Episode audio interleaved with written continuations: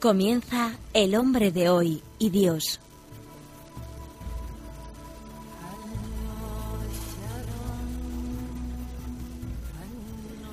Un programa dirigido en Radio María por el Padre Luis Fernando de Prada.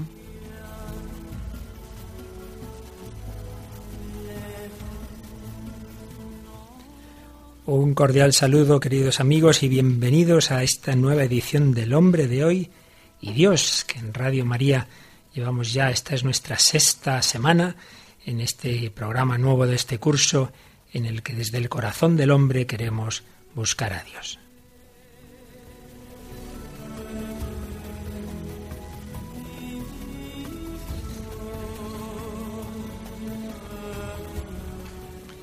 Y hoy contamos con una nueva colaboradora, Tamara Blandino. Hola Tamara, ¿qué tal? Hola, un saludo Luis Fernando, ¿qué tal? Ella ya, tú ya estuviste conmigo en algún otro programa de hace algún año, me parece, o dos, ¿verdad? Sí, hicimos un especial muy bonito por Nochebuena, ah. hace la Navidad pasada, no la anterior. Muy bien, Tamara. Pero bueno, como muchos no te conocerán, pues preséntate un poquito ante nuestros oyentes. Muy bien, pues yo soy Tamara Blandino, estudié periodismo en el CEU, en la Universidad San Pablo CEU, y ahora pues estoy comenzando esta andadura en las ondas y vamos a ver dónde nos lleva. Muy bien, Tamara.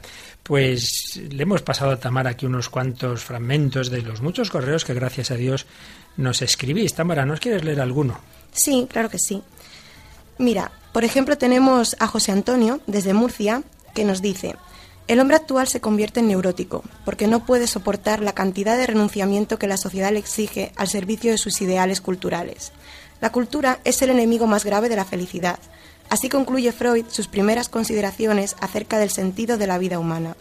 López Ibor dice, no me explico cómo no ve Freud en el inmenso fracaso vital del morfinómano que la vida es la tendencia a la felicidad, pero que felicidad no es igual que placer una forma de belleza en este programa que me cautivó cuando lo escuché. Quiero expresar mi agradecimiento por esta joya, que con gran maestría se mete en el alma y te llena. Adelante, con vosotros los jóvenes sabrán alcanzar la belleza con criterio. Pues ojalá sea así, o sea que agradecemos vuestros ánimos. Ya sabemos que siempre vienen de de gente bien intencionada que a veces exagera las alabanzas, pero en cualquier caso lo agradecemos. Y tenemos un, un, oyente que ya nos ha escrito en otra semana y vuelve a escribirnos esta semana, Cipriano. ¿Qué nos pone Cipriano? Cipriano nos dice, pienso en la generación de los 80. Los jóvenes entonces empezábamos con la confusión. Nos dieron la manga y nos tomamos el brazo. Empezamos a prescindir de Dios. Empezamos a leer libros existencialistas, a Freud, a Sartre, a Nietzsche. Teníamos a favor los vientos de la libertad y nos encontramos con la nada. A mí particularmente la vida me las dio todas en el mismo lado, y quizás por ese motivo me encontré con Dios. Muchos jóvenes perdieron la vida con la heroína. Odiábamos la vida burguesa. A Freud le hicimos un Dios. Y era tal nuestro estado mental que acabamos en la locura, asistiendo al diván del psiquiatra los que sobrevivimos a esas turbulencias sociales. Pues sí, el hombre de hoy, ese hombre que hace unos años se creyó todos estos mitos de los que hemos ido hablando en semanas pasadas, que naturalmente tenían su parte de verdad y de atractivo y por eso mismo engancharon a tanta gente bien intencionada, pero a los que muchas veces se les hizo todo ese daño. También nos escribía esta semana Sofía. ¿Qué nos pone Sofía? Sofía dice, qué ilusión que alguien de iglesia hiciera algo tan bien y con tanto rigor. Todo lo escuchado era bueno. El tono con el que estaba dicho, el modo, y sobre todo esa suma de elementos, música, cine, psicología, para alcanzar lo que se pretendía, la comprensión de lo religioso. En fin, sin más, mis felicitaciones más sinceras.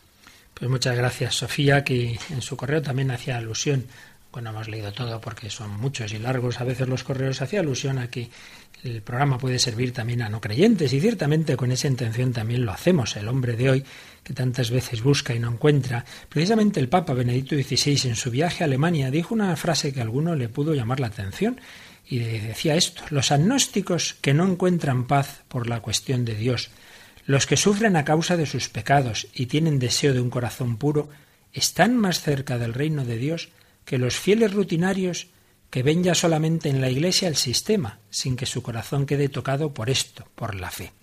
Papa que tanta habilidad, en el buen sentido de la palabra, tiene para ese diálogo con los no creyentes, pues hacía esta afirmación tan tremenda, ¿no? Que puede estar más cerca del reino de Dios agnóstico, pero que busca, que está inquieto, que, que se plantea el sentido de la vida, que a lo mejor que es creyente, pero que lo es de una manera muy superficial, que ya está, pues bueno, como una rutina y que, y que no vive la fe a fondo. Pues bien, nosotros también, si es posible y el Señor nos ayuda, quisiéramos que este programa pudiera ayudar a cualquiera de esas personas creyentes o no, que se quieren plantear la vida en serio, que quieren buscar. Y se me comentaban en algunos correos que el programa puede servir también para reuniones, para cursos, y algunos bastantes están pidiendo eh, copias del programa, aunque luego lo repetiremos, pero esas copias no, no el, camino no es escribirnos a nosotros a pedirla directamente, sino llamar a la radio. También se puede hacer por la web. Hay un teléfono, Tamara, si no lo quieres ya recordar para cuando quieran pedir el programa, pues pueden llamar. El teléfono de peticiones del programa es el 902 500 518. Sí, es un teléfono que se está ya generalizando para todas las llamadas a Radio María y también para esas peticiones. Pues bien, aun a riesgo de resultar pesados, vamos a resumir un poquito lo que hemos ido viendo en las semanas anteriores. Eh, creo que es una norma pedagógica buena el resumir y repetir. Repito que puede a alguno ya resultarle pesado, pero la experiencia pedagógica da que las cosas que se repiten son las que se nos quedan. Pues bien, partíamos de esas preguntas que todos los seres humanos tenemos, esos grandes deseos del corazón, del corazón y de la razón del hombre, pues las preguntas por, por el sentido de la vida, por el que hay eh, más allá de la muerte. Hablábamos del deseo ilimitado de plenitud, de felicidad, de vida, de eternidad, de esa paradoja del deseo que, que, se produce por la desproporción entre lo que deseamos y lo que encontramos. Y cómo a esa paradoja del deseo eh, hacíamos como un esquema histórico de las respuestas que se han ido dando eh, en la historia. Una, no hay respuesta a nuestras preguntas y a nuestros deseos, el nihilismo, el sinsentido, el absurdo, que puede llevar a una postura como más trágica o a una postura superficial, el hedonismo del hombre light. Otra posibilidad es que sí, que sí que hay respuesta a esas preguntas, pero en la inmanencia, el hombre, respuesta para el hombre, la sociedad, la humanidad responde a nuestros deseos. Y finalmente la respuesta plena, plena solo está en la trascendencia, solo está en aquel del que venimos y al que vamos, el sentido religioso, que es donde ya habíamos empezado a entrar un poquito más la, la semana pasada. Y hablábamos de cómo frente a la postura de Freud y tantos otros que se ha ido extendiendo en la cultura actual, el sentido religioso no es algo patológico, no es una, no es una neurosis, nos da por ahí a unos cuantos, ¿verdad?, que nos sentimos débiles y entonces nos imaginamos que existe Dios, sino al revés, algo con natural al hombre. Eh, hay autores como Víctor Frankel, eh, ¿cómo se llama? Wilber, sí, que en Wilber no me saliera la palabra, y otros autores que hablan de que todos los seres humanos tenemos un inconsciente, un inconsciente espiritual, no solo el inconsciente más biológico del que hablaba Freud, sino un inconsciente espiritual. Que queramos o no, nuestra, nuestra, nuestra, nuestra alma se pregunta por esas grandes cuestiones, por el sentido de la vida, se pregunta por Dios, queramos o no. Y a veces se reprime ese inconsciente espiritual. Y una persona que no quiere hacerse estas preguntas, que no quiere pensar, o que a lo mejor se está acercando a Dios y no quiere, no quiere, por lo que le da miedo de que eso pueda significar a lo mejor de cambio en su vida, puede estar reprimiendo ese inconsciente espiritual. Si Freud decía que reprimir la libido es algo que genera neurosis, y probablemente tenía razón, pues hay autores como Frankel dicen que reprimir el inconsciente espiritual, reprimir el sentido religioso frente al libido, la religio, pues es lo que puede generar también neurosis. Y esto lo dijo el, primero, el, primer gran discípulo de Freud, Jung, que veía ese peligro eh, que se daba tantas veces. Precisamente el, cuando era todavía, no era el Papa, sino era el cardenal Ratzinger, este hombre que tiene esa cultura tan impresionante, que sabe de filosofía y de psicología y de todo, en una conferencia precisamente hacía alusión a este debate psicológico. Eh, ¿Nos lees ese texto del entonces cardenal Ratzinger, Tamara? ¿Por qué nos empeñamos en encerrarnos en una autarquía inexistente? ¿Por qué nos escondemos detrás de la grave máscara de la autosuficiencia, con lo cual ocultamos y reprimimos lo más propio de nuestro ser, esa necesidad fundamental que tiene el hombre de poder exclamar, hablar, suplicar? Esto constituye la represión fundamental de nuestra época y el núcleo de muchas neurosis, el punto céntrico que ha sido desplazado a la fuerza. Freud designó a la religión como neurosis universal. Jung tuvo que constatar como médico que el núcleo de todas las neurosis era el desplazamiento de Dios y que la curación solo podía venir por la solución de este conflicto. Pues así lo explicaba el cardenal Ratzinger, esa represión fundamental de nuestra época. Y creo que es muy verdadero que muchos hombres de nuestra época reprimen el sentido religioso y que eso y siguiendo pues a autores como Jung, pues es lo que puede generar esas neurosis, ese desplazamiento de Dios y que se ponen remedios, que no es que estén mal, determinadas terapias o incluso a veces medicación, pero que no van a servir de mucho si no se llega a ese tema fundamental, ese plantearnos el sentido de la vida. Pues bien, seguimos profundizando en ese sentido religioso. Decíamos que algo que también nos debe hacer pensar que la religión no es algo que nos da por ahí unos cuantos locos, es su presencia en toda cultura. Toda cultura históricamente ha tenido una religión, ha tenido un sentido religioso. Y como incluso la excepción que se podría mencionar, que sería nuestra cultura secularizada de Occidente, aunque parezca que no lo tiene, lo tiene. Lo que pasa es que justamente la religión reprimida sale a veces por otros cauces, eh, espiritualidades extrañas, eh, la nueva era, supersticiones, etcétera. Pero siempre queda ese último sentido religioso. Un crítico de cine que escribe en Alfa y Omega y en otras revistas, Juan Orellana, profesor nuestro que lo fue, que lo es, perdón, en la Universidad de San Pablo CEU, tiene un libro estupendo sobre el cine, el cine contemporáneo y el hombre posmoderno, y en él habla precisamente de que por más que se quiera, ese sentido religioso no se puede hacer desaparecer. Sí, eh, Orellana nos dice, afortunadamente en el ser humano hay una irreductibilidad última. Que irreductibilidad. Es una palabra un poco rara, Tamara, no te extrañe. Última, que posibilita que la pequeña brasa del sentido religioso vuelva a arder y a calentar en cuanto sopla sobre ella una ligera brisa. Creo que es una idea muy bonita. Por más que se tape el sentido religioso, al menos queda una pequeña brasa y dice que en el ser humano queda ese, esa, esa, irreductibilidad última, queda ahí algo. Una brasa que puede ser muy pequeñita, pero que vuelve a arder y calentar en cuanto sopla una ligera brisa. Es el ejemplo que tenemos de los conversos, hemos citado ya en el programa alguno, y traeremos alguno además eh, en directo que nos cuente su, experiencia. Y finalmente, en el programa anterior hablábamos de un camino muy bonito eh, para el acercamiento al sentido religioso, a Dios, que es el camino de la belleza. Eh, traíamos el ejemplo de esa película sobre Beethoven, Copying Beethoven, ¿no? Como decía Beethoven que el, músico no crea la música, sino que la encuentra, que en el fondo la música es un reflejo de la belleza de Dios. El filósofo italiano Massimo, Massimo Borghesi tiene al respecto una idea muy interesante. El hombre es un ser incurablemente religioso. No, no me refería a, esa idea, que también evidentemente, sino a Borghesi, que es un filósofo italiano. Ay, pobre mía, es que le decía yo aquí a Tamara que leyera un texto y resulta que ya no lo tiene, lo tengo yo. Perdóname. Pues bueno, tú. son los problemas del directo, pero no pasa nada. Nuestra audiencia es muy benévola. Bueno, pues Máximo Borghesi lo leo yo, sí. Dice así: El bien y la verdad podrán retornar si tienen la atracción de la belleza si no, no podrán vencer la potencia de la nada o del ídolo. Es una frase breve pero muy densa, vamos a explicarla un poquito. El bien y la verdad podrán retornar si tienen la atracción de la belleza. Quiere decir este filósofo lo siguiente. Nosotros pensamos, en el pensamiento cristiano, que lo que se llaman los trascendentales, eh, ese tipo de realidad común a todo lo que existe, el bien, la verdad, la bondad, la belleza, todo en el fondo son distintos aspectos de la realidad, del ser. Dios es todo eso y todo lo que existe es una participación de esas dimensiones de la realidad, de esos trascendentales. Pues bien, a veces presentamos el cristianismo solamente la dimensión de bien y de verdad. El bien, lo que hay que hacer, la voluntad, la moral, hay que hacer esto, o de verdad, esto es la verdad, esto hay que creerlo.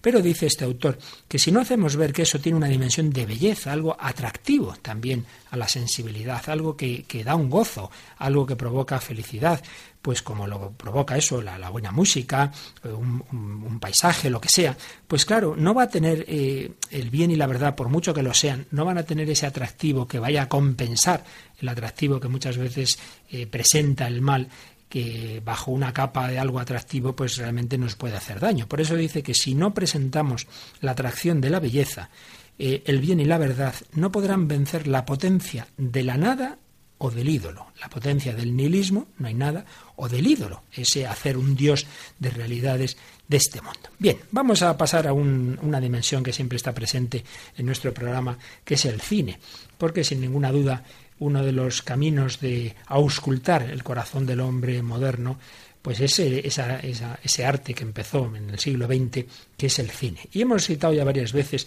a un gran director de cine, Inmar Berman, comentando que al menos en la primera etapa de su producción, sus películas precisamente eh, buscaban esas respuestas a estas grandes preguntas. Y quizá la más famosa es la que traemos hoy, porque hasta ahora hemos hablado de Fanny y Alexander, hemos hablado de Fresas Salvajes, pero ¿qué película traemos hoy, Tamara? Pues hoy vamos a hablar del séptimo sello, que es una película sueca de 1957, dirigida, como muy bien has dicho, por Ingmar Bergman, y está galardonada con varios premios.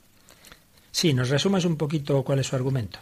Sí, cuenta la historia de un caballero que regresa a su pueblo tras pasar diez años en las cruzadas y se encuentra con una epidemia de peste que está acabando con la vida de muchos.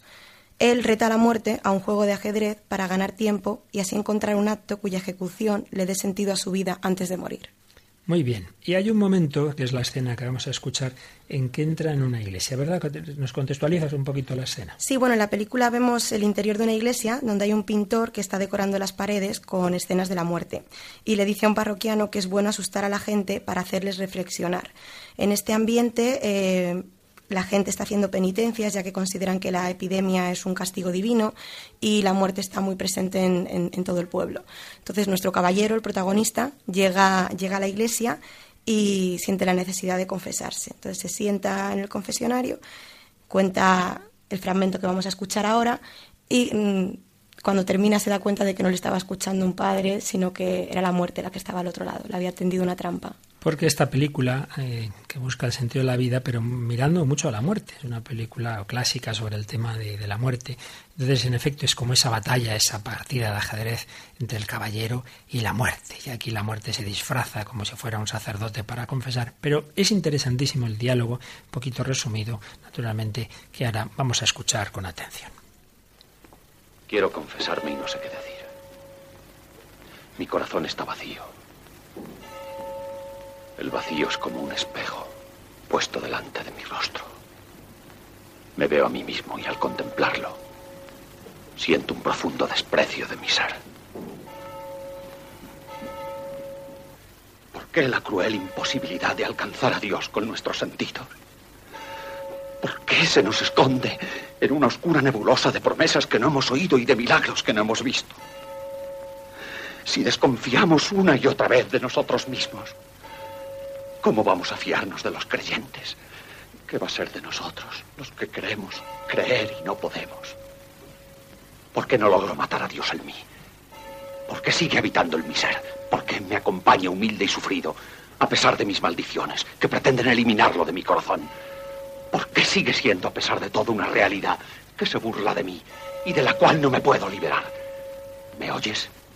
Te oigo. Yo quiero entender, no creer.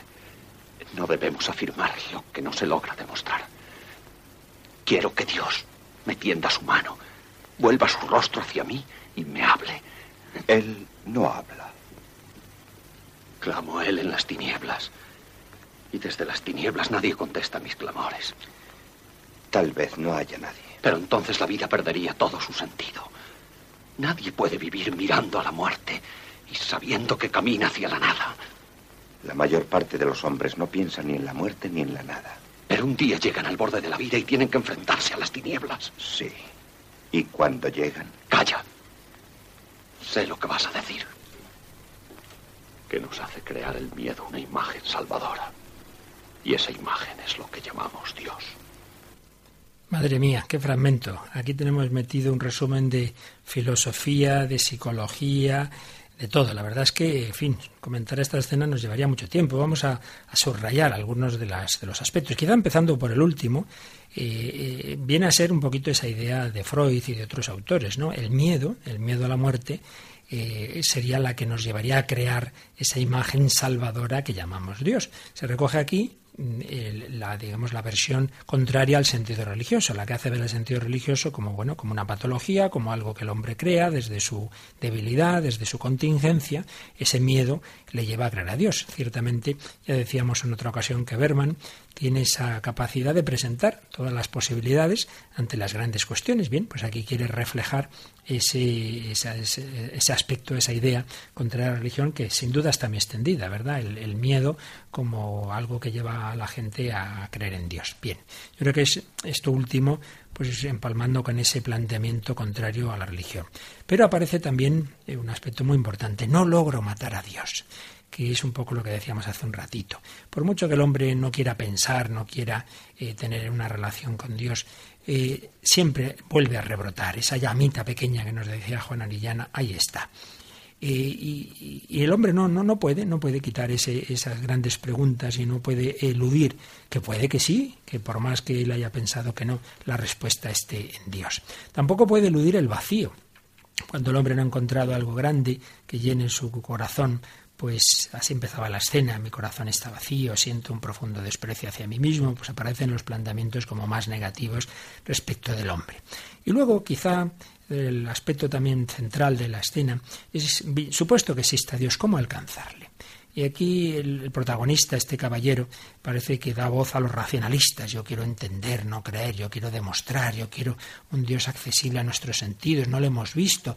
Eh, claro, es verdad, si que queremos alcanzar a Dios, pero si Dios eh, fuera el resultado de un teorema matemático o de un experimento físico, pues no sería Dios. Entonces no puede ser ese el camino. Ya, ya hablaremos en su momento de cómo, cómo podemos llegar a Dios, pero en cualquier caso, aquí que viene reflejado pues ese, ese planteamiento de muchos, ¿vale? Pues sí, sí, pues sí existe Dios, pero yo quiero demostrarlo. Pero claro, no puede ser la demostración de la misma manera que demostramos, ya digo, un teorema matemático o un experimento de la física. Y yo quiero que Dios me hable. ¿Cuántas veces el hombre experimenta con dolor el, vacío, el silencio de Dios? El Papa ha hablado de ello, por ejemplo, en su visita a Auschwitz, el silencio de Dios. Y entonces la muerte le dice, Él no habla. Y está ahí como de nuevo esos diálogos que a veces podemos tener en nosotros mismos, ¿no? Estoy en lo cierto, me equivoco, está Dios, no está Dios, y la muerte dice, tal vez no hay nada. Pues si no hay nada, nada tiene sentido. En fin, realmente es un diálogo existencialista eh, con una grandísima profundidad. ¿No te parece, Tamara? Desde luego. Él dice que, que no quiere creer, quiere saber, y no cabe duda de que es mucho más fácil creer y tener conocimiento de las cosas que podemos ver, que podemos sentir, que podemos comprobar. Pero creo que también es cierto, y, nadie me negará, que las cosas más importantes, como los sentimientos, la fe, la espiritualidad, son cosas que son intangibles y no por eso dejan de existir. Me alegro, sí, sí, me alegro que lo digas porque aunque ya trataremos el tema más a fondo, pero esta idea que tú mencionas es muy importante. A veces eh, parece como si únicamente fuera lo religioso aquello a lo que se aplica eh, el que no podemos demostrarlo de una manera matemática. Y, como muy bien dices, las cosas más importantes de la vida por las que el hombre lucha, la libertad, la justicia, el amor, ninguna de ellas se puede demostrar al modo físico matemático, evidentemente. Si una persona dijera, yo me caso contigo solo si puedo demostrar en un laboratorio que eres la persona, pues hijo, vete a frío espárragos, ¿no te parece? Desde luego. Dice una eso, uno eso, pues desde luego es que no es la persona, ¿verdad? Entonces se olvida, se olvida que las cosas importantes pues justamente son las que no podemos meter en un laboratorio y las que no podemos meter en un, en un teorema matemático, no solo lo religioso. Bien, pues empalmando con ese sentido negativo, vamos a escuchar una famosa canción que, que nos introduce esta Mara también. Sí, la canción que vamos a escuchar se llama God, que es Dios. Es una canción del músico británico John Lennon, que pertenece a su primer disco en estudio, lanzado el 11 de diciembre de 1970 en Estados Unidos. El primer disco que hizo separado de los Beatles, claro.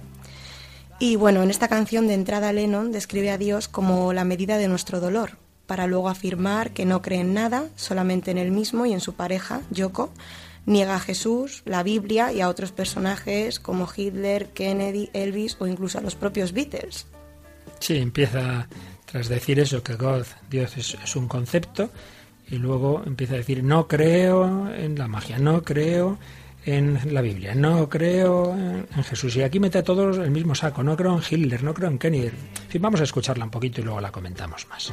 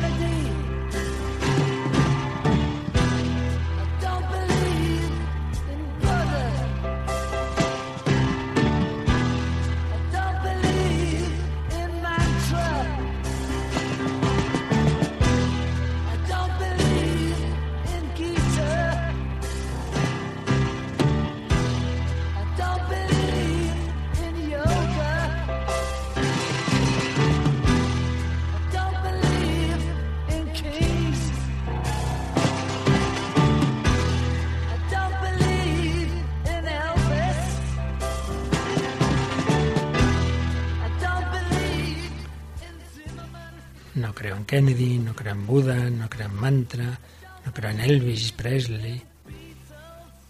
¿Y ahora? Vamos a escuchar. Solo creo en mí, en Yoko y en mí.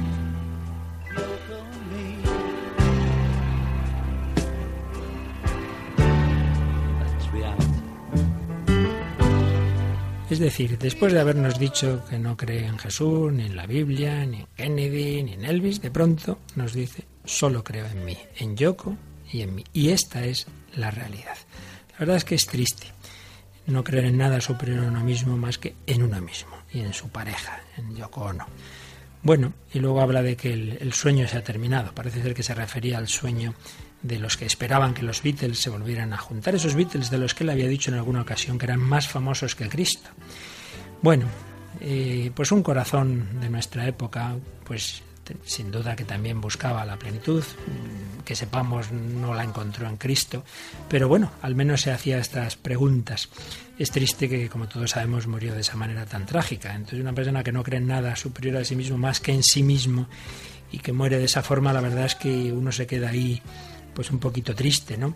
Confiemos en que al menos en ese último momento John Lennon encontrara esa, esa plenitud que es la única que a todo hombre puede responder a esas grandes preguntas. Y aquí seguimos, queridos amigos, en El hombre de hoy y Dios, en Radio María, con Tamara Blandino y un servidor, Padre Luis Fernando de Prada, pues buscando acercamientos al sentido religioso desde la cultura contemporánea, que tantas veces rechaza el sentido religioso como una imaginación, como una comedura de coco, que dirían nuestros jóvenes, como un producto del miedo que oíamos en la película del séptimo sello, como una creencia falsa, como en esta canción de Lennon. Pero vamos a seguir buscando acercamientos al sentido religioso. Hablábamos antes, resumiendo programas anteriores, de esa paradoja del deseo.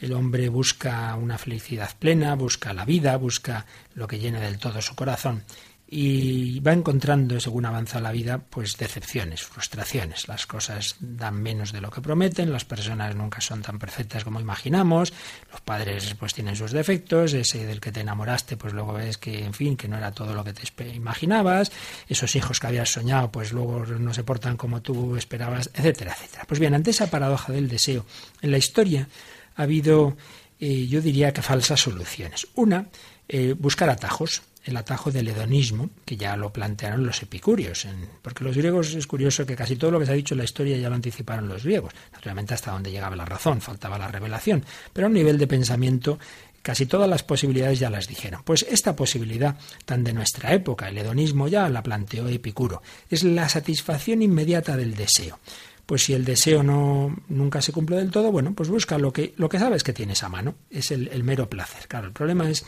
que eso es reducir el hombre a un nivel sensorial que tampoco le va a llenar. Pues sí, en un momento dado se entretiene, está con sus placeres, con su alcohol, con su erotismo, con lo que sea, pero el corazón va a seguir pidiendo algo más. Es una, una solución falsa, una solución inmediata que, que tapa un hueco, pero nada más. Otra solución es la aniquilación del deseo, es completamente contraria al, al anterior, que es un poco la línea más orientalista del el budismo, un poco iría por ahí, para no sufrir, no desees. Pues mira, lo que nos hacen sufrir son nuestros deseos que no se cumplen, no desees. Vete matando los deseos. Bueno, claro, puede tener como todo una parte de verdad, que a veces tenemos sufrimientos por deseos de cosas inútiles, eso es cierto, que tantas veces nos provoca el consumismo actual. Pero hombre, tampoco la solución puede ser ir eh, matando todo deseo. Pues no quieras a nadie así no sufres cuando se muere, pues vaya solución, ¿no? Eso no, no sería humano en una línea parecida al estoicismo, también en los griegos, que es intentar ver todo de una manera muy racional. Pues se ha muerto tu madre, pues hijo, mortales somos, ya lo sabemos, ¿no? Pues mm, la racionalidad, digamos, ahí oculta el deseo. Bien, frente a estos atajos y frente a estas falsas soluciones, la respuesta del sentido religioso es que el corazón humano desea el infinito, porque está hecho por el infinito, está hecho por el logos infinito. Y como está hecho para esa medida infinita, nada eh, limitado, nada finito le colma.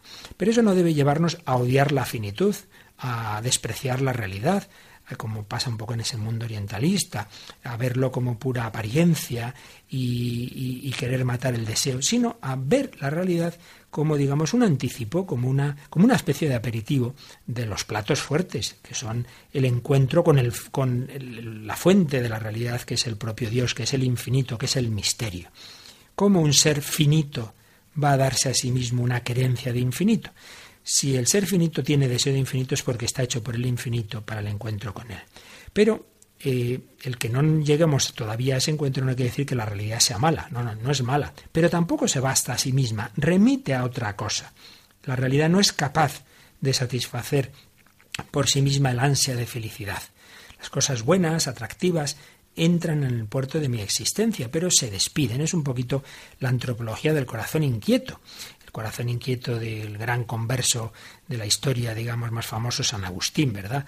Que iba buscando esa plenitud, ese, ese deseo de, de, verdad y de felicidad en todo y no acababa de encontrarlo. Y luego se dio cuenta de que todo lo que había buscado y deseado en el fondo eran llamadas de Dios. Un pensador eh, francés contemporáneo, Gustave Thibon, venía a decir algo parecido.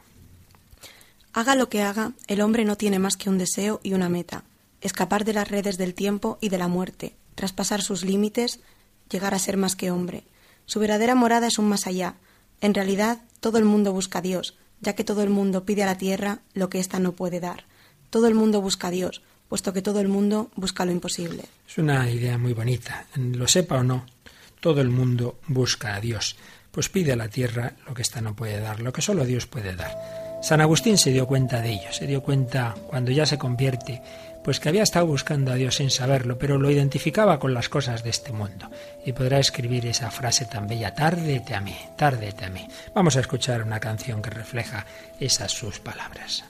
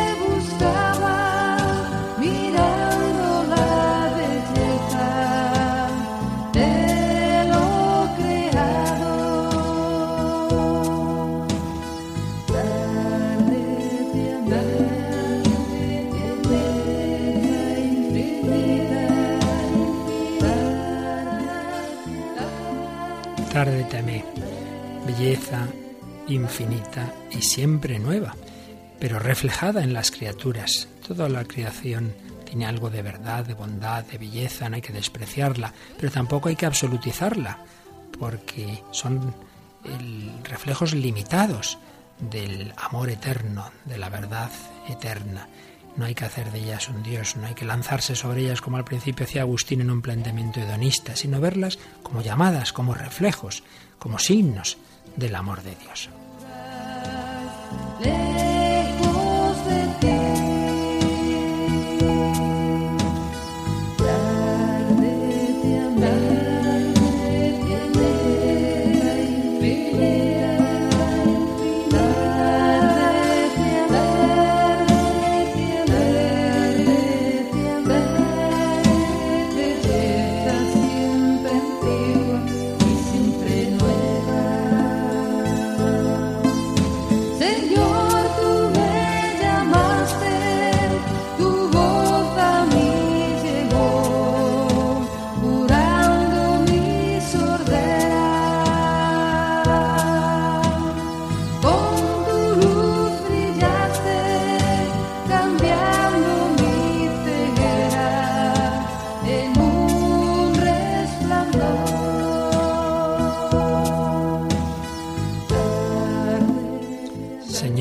Me llamaste.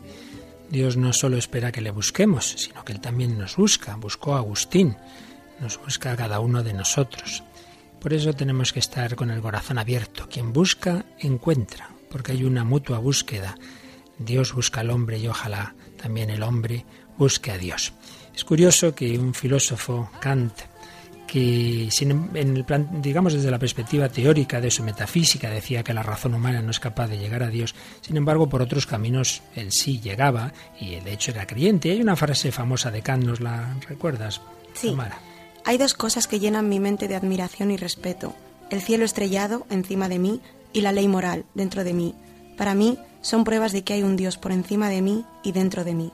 El cielo estrellado encima de mí y la ley moral dentro de mí. ¿Cuántas personas, en efecto, salen una noche, eh, no en la ciudad, que no nos deja ver las estrellas, sino si se van al campo y, ven las estrellas u otro eh, aspecto de la naturaleza? Y eso eh, toca su corazón. A lo mejor su razón racionalista no piensa en Dios y sin embargo la belleza tiene esa capacidad, ¿verdad?, de, de llamar al corazón. Y esto es lo que le pasaba al propio Kant.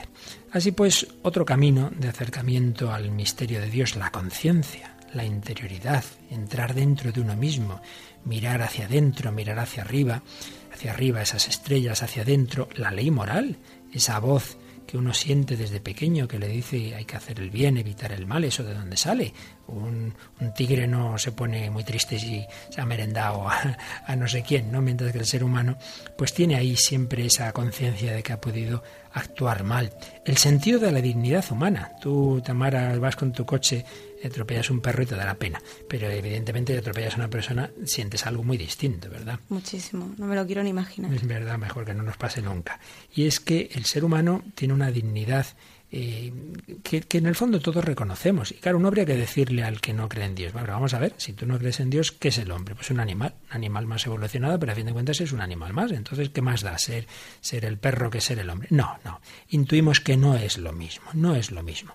Un gran columnista, Hermann Terz, y me parece que fue en la Semana Santa del año pasado, pues hablando de cómo se quieren meter esos planteamientos que desprecian la dignidad humana, escribía un artículo, unas palabras que nos lee Tamara. En España hay millones de personas que, pese a la burda o sibilina propaganda anticatólica, creen en la trascendencia y la sacralidad del ser humano, en el hecho de que todos hemos sido creados en la imagen de Dios, que muchos no sean estimulados por nada más que su beneficio inmediato en la tierra, porque nada esperan después, no significa que muchos otros crean realmente en que somos solo ese producto darwinista de usar y tirar, seres intercambiables por insectos o peces. Ese concepto que tanto asesino y tragedias ha generado, especialmente en el siglo XX. Muchos creemos en que el ser humano es un prodigio divino por su capacidad de sufrir y amar. Pues sin duda es otro camino, ¿verdad?, para pensar en Dios, pues ver que el ser humano no es un mero producto darwinista de usar y tirar, como dice aquí Germán eh, Terz, sino que tiene una dignidad sagrada. ¿De dónde viene esa dignidad sagrada? Pues de que ha sido creado por Dios, evidentemente. Cuando nos inclinamos ante el misterio del hombre, pues es porque es reflejo del misterio de Dios. Sin embargo, hay un, una dimensión en la vida, que ya hablaremos de ella con más calma, que es la que yo creo que más hace dudar de Dios, que es el mal. Sí, hay belleza, las estrellas muy bonitas y las flores y el ser humano muy digno, pero también el ser humano hace cosas espantosas, ¿verdad? Y muchas veces el mal, sea el mal físico, sea el mal moral, a muchas personas les ha hecho dudar de Dios. Pues esto es lo que en estos minutos que nos quedan podemos fijarnos un poquito, Tamara. Eh, y hay una, hay una chica que pasó la historia, bueno, muy jovencita, Ana Frank, que se planteaba este tema precisamente en circunstancias de mucho dolor y de mucho mal. ¿Nos recuerdas un poquito a nuestros oyentes quién es Ana Frank? Sí, mira, eh, Ana Frank, bueno, es famosa por el diario de Ana Frank, que es el título con el que se conoce la edición de los diarios personales escritos por esta niña judía entre los años 1942 y 1944. En ellos relata su historia como adolescente que vivió oculta durante dos años en una guardilla en una casa de Ámsterdam durante la ocupación nazi de la Segunda Guerra Mundial. Ana Frank deja de escribir cuando ella y su familia son tristemente detenidos y llevados a campos de concentración nazis. Su padre, Otto Frank, fue el único que sobrevivió y cuando regresó a Ámsterdam recuperó los diarios y en 1947 decide publicarlos. Desde entonces se ha convertido en uno de los libros más leídos en todo el mundo y en 1959 fue llevado al cine como película. Sí, se ha llevado varias veces y vamos a escuchar una escena de, de esta que dices del año 59 eh, están en la guardilla Ana Fran y otro joven de los que estaban recluidos, eran varias familias judías que estaban ahí escondidas hasta que por fin les descubrieron y les llevaron a los campos de concentración. Y el joven no es creyente. Entonces escuchamos el diálogo entre los dos. Ana está mirando por la guardilla, está viendo el cielo, está viendo y oyendo a las gaviotas y dice estas palabras. Deja que huele tu imaginación. Puedes tener rosas, violetas y tulipanes floreciendo en la misma estación. ¿No te parece maravilloso? Cuando estaba fuera no apreciaba todo eso. Pero estando aquí me he vuelto loca por la naturaleza. Ojalá fueras religioso, Peter. No, gracias. No es lo mío. No me refiero a tener que ser ortodoxo. Ni a creer en el cielo, el infierno y todas esas cosas. Solo hablo de una religión. No importa cuál. Solo se trata de creer en algo. Cuando pienso en todo lo que hay ahí fuera, los árboles y las flores, las gaviotas,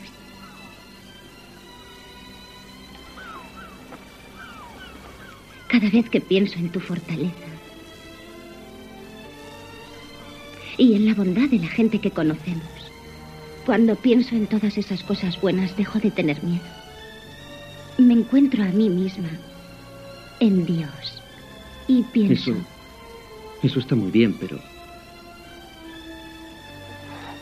Cuando me pongo a pensar, me vuelvo loco.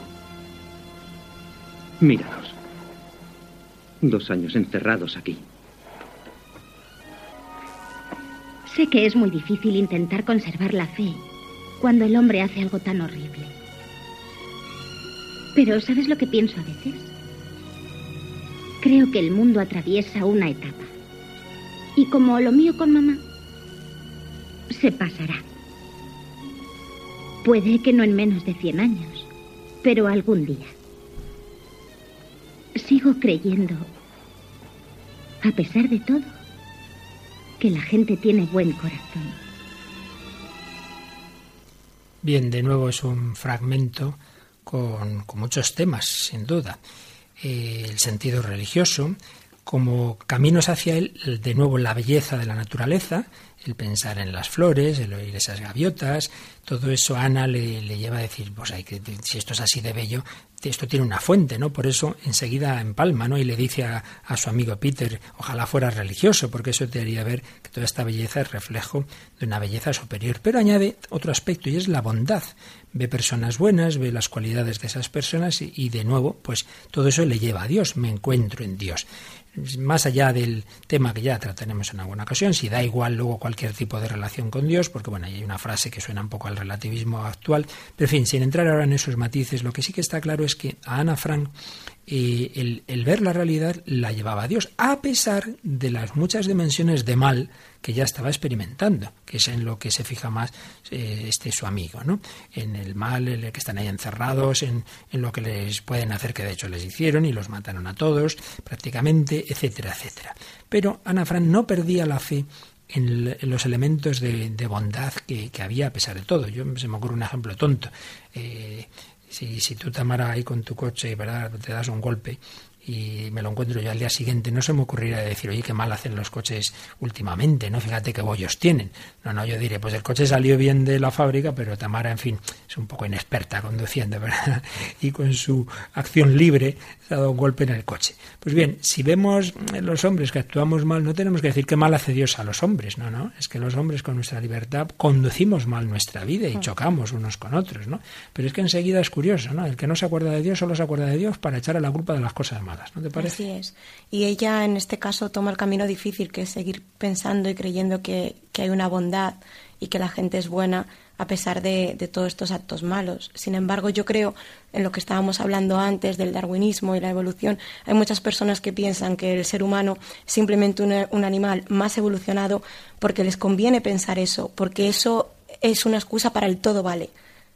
Todo, podemos hacer lo que queramos y podemos actuar mal porque es que al fin y al cabo somos, pues eso, somos imperfectos, somos animales más evolucionados, tenemos instintos básicos y tenemos que darle rienda suelta y es lo que nos lleva. Y no, yo creo que, que no podemos pensar así, tenemos que pensar que somos, pues eso, estamos hechos a imagen y semejanza de Dios, Él nos ha creado, ha puesto toda esta bondad dentro y hay que intentar, aunque a veces sea difícil, pues actuar con rectitud. Sin duda, precisamente el texto que has leído antes de Hermann Terz hace alusión a cómo el concepto darwinista ha originado en el siglo XX tantas tragedias, tantos asesinos, claro, porque si ves al hombre simplemente eso como un animal, pues bueno, pues igual que mato a la vaca para hacer filetes, ¿verdad? Pues puedo matar a los judíos o a los contrarios a mi, a mi partido político, etcétera, ¿no? Mientras que desde ese planteamiento de respeto a la dignidad humana, todo eso cambia. Pero muy bien dices ¿eh? que, que, el hombre muchas veces no le interesa, no le interesa dar un paso de fe porque eso implicaría un cambio en su actitud y en su moral. Y ya dijo Dostoyevsky, ¿no? Si Dios no existe, todo está permitido. Y es más cómodo, más cómodo. Responder ante los instintos básicos, no tener que responder ante Dios. Y además, también aquí habría mucho que hablar de la relación que ha habido en la historia entre los planteamientos evolucionistas radicales. No, no estamos negando la, la teoría de la evolución en lo que tiene de científica, sino en cuanto a ideología, ¿verdad? Pues la conexión entre esos planteamientos y, y muchas corrientes racistas es una cosa que no se suele decir, pero Spengler, por ejemplo, hizo alusión a ello y como esto estuvo de sustrato del, del nazismo, ¿no? Pues si hay razas más evolucionadas que otras, hay razas inferiores, las podemos eliminar, etcétera, etcétera, etcétera. Frente a eso, pues esa visión del ser humano, que todos tenemos la misma dignidad por estar creados a su, imagen y semejanza. Bien, pues eh, Ana Frank no perdía, no perdía esa, esa fe en, en, que a pesar de todo lo que pudiera hacer el hombre de mal, eh, sin embargo, em, tenía esa capacidad, tenía esa capacidad de, de, bondad que no perdía. Hay un texto en su diario muy bonito que nos puedes leer. Dice, es un gran milagro el que yo no haya renunciado a todas mis esperanzas. Las conservo todavía, a pesar de todo, porque sigo creyendo en la íntima bondad del hombre. Me resulta imposible reconstruir todo sobre la muerte, la miseria, la confusión. Veo que el mundo se transforma lentamente en desierto, Oigo cada vez más fuerte la cercanía del ruido que nos matará a nosotros también. Participo del dolor de millones de hombres, y sin embargo, cuando contemplo el cielo, pienso que todo se trastocará nuevamente en bien. Cuando contemplo el cielo, pienso que todo se trastocará nuevamente en bien. Realmente podríamos decir que es un paso previo a la fe en Dios, esa fe, no perder la fe en la íntima bondad del ser humano y en que a pesar de todo el bien triunfará es algo realmente muy bello. Y, este deseo de Ana Frank sabemos que en el cristianismo se cumple porque la resurrección de Cristo es la última respuesta a todo el mal. El mal de la muerte, de la injusticia, del pecado, del odio no tienen la última palabra, sino que esa última palabra viene de la vida, del amor, de, de todo lo que Jesucristo pues, nos da con su resurrección. Bien, vamos terminando. Estamos dando pasos hacia hacer ver que el sentido religioso, esa relación con Dios, es algo con natural al hombre que brota de su corazón, que brota de su razón. Podríamos mm, resumirlo de esta manera. El, mundo y todo lo que en él hay de, verdad, de bondad y de belleza son como un símbolo, como un reflejo, en claroscuro, es verdad, pero auténtico reflejo del misterio con mayúsculas. Un ramo de flores no son simplemente unas moléculas ahí juntas, sino que son un signo de alguien que le quiere expresar a otra persona su amor, su admiración, su cariño. Pero un signo no se impone con una evidencia tal que quite la libertad. Un signo uno podría interpretarlo de muchas formas. Eso es lo que suele decir, por ejemplo, que ya también en otra ocasión profundizaremos, del gran autor inglés Tolkien, el autor del Señor de los Anillos los que le conocen bien dicen que él no quiso poner explícitos en su, en su gran obra los signos religiosos, sino que los dejó, digamos, en un claroscuro, para que el, lector tuviera libertad de ver en ellos el significado que para él tenían, que era ciertamente un significado cristiano y explícitamente católico, porque Tolkien es de una familia, su madre se convierte al catolicismo cuando él era un niño, y él tiene el catolicismo profundamente asumido. Pues él le daba ese significado, pero no lo quiso poner explícito, y por eso también hay otras interpretaciones del Señor de los Anillos no explícitamente religiosas. Pues bien, el, el mundo es un signo, es un signo eh, del misterio de Dios, es un signo de Dios, un, signo que indica el sentido de la realidad.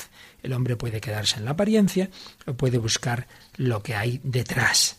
Dios es sentido, destino y fin del hombre, y en él se cumplen esos deseos, esas exigencias del corazón humano. Caminamos al encuentro con él, y es la respuesta de la inmensa mayoría de la humanidad de todos los tiempos, desde los primeros hombres, Manuel Guerra en su Historia de las Religiones dice, el hombre es no solo un animal racional, sino un animal racional religioso. Y la famosísima frase de San Agustín, que antes citábamos al inicio de sus confesiones, nos dirá, nos hiciste, Señor, para ti, nuestro corazón está inquieto hasta que descanse en ti. Y recordemos, ya lo dijimos en algún programa, la etimología de la palabra deseo. Deseo viene de desiderium, desiderium, es decir, se hace alusión al cielo, a las estrellas, lo sideral, en la palabra deseo hay una referencia al cielo como fuente de una plenitud añorada. El deseo manifiesta como un vagar inquieto sin poder encontrar una satisfacción adecuada en las criaturas, una constitutiva nostalgia de infinito. Pues eso es lo que hemos ido eh, reflexionando en, este programa y en los programas anteriores, como el corazón humano, aunque muchas veces la ideología y las malas experiencias puedan eh, ir contra, contra esos sus deseos. Sin embargo, el corazón humano en el fondo, lo sepa o no, desea a Dios.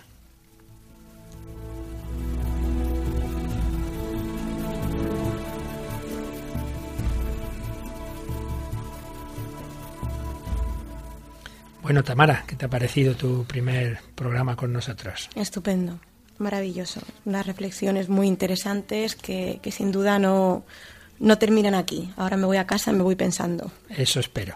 Y eso es lo que esperamos también para todos nuestros oyentes. Aquí estamos planteando grandes cuestiones, grandes preguntas con el deseo de que no solamente oigáis, sino eso, que reflexionéis, como nos decía Tamara, y que le demos vueltas a todo esto, para que no nos pase eso que decía el Papa, que somos creyentes a lo mejor ya digamos, rutinarios, sino que los que por la gracia de Dios tenemos fe la profundicemos y los que no, que la busquéis, que os abráis, que miréis hacia arriba, que miréis a esas estrellas que decía Kant, a esos deseos del corazón, que no los reprimáis ni os quedéis simplemente en una satisfacción inmediata. Ya sabéis que contamos con vuestras aportaciones, con vuestras sugerencias, con vuestros comentarios. Tamara, ¿quieres recordar el correo al que pueden escribir nuestros oyentes? Sí, el correo es el hombre de hoy y Dios arroba radiomaria.es. El hombre de hoy y Dios se escribe todo seguido arroba radiomaria.es. Estupendo. Y también recordamos que los que queráis eh, poder tener en casa el programa o este o programas anteriores para poderlo volver a oír o usarlo en reuniones o lo que sea, podéis llamar a Radio María al teléfono al 902 500 518. Sí, sí, también se puede hacer por internet. Los que sois más adictos a internet, pues www.radiomaria.es, veréis que también hay una zona donde se pueden hacer peticiones del programa. Pues nada más por hoy, seguiremos buscando a Dios desde el corazón del hombre contemporáneo, desde la literatura, desde la música, desde el cine. Todo ser humano busca la plenitud, busca la verdad, busca la belleza, busca a Dios. Pues muchas gracias a Tamara Blandino que hoy nos ha acompañado, a David en el control, ya que todos vosotros, queridos oyentes, que día tras día, semana tras semana, nos acompañáis en esta búsqueda del infinito, en esta nostalgia del absoluto que es Dios al que os encomendamos.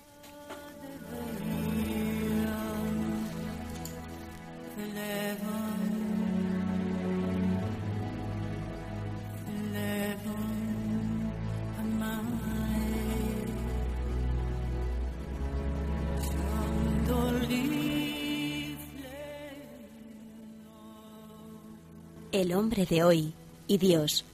Un programa dirigido en Radio María por el padre Luis Fernando de Prada.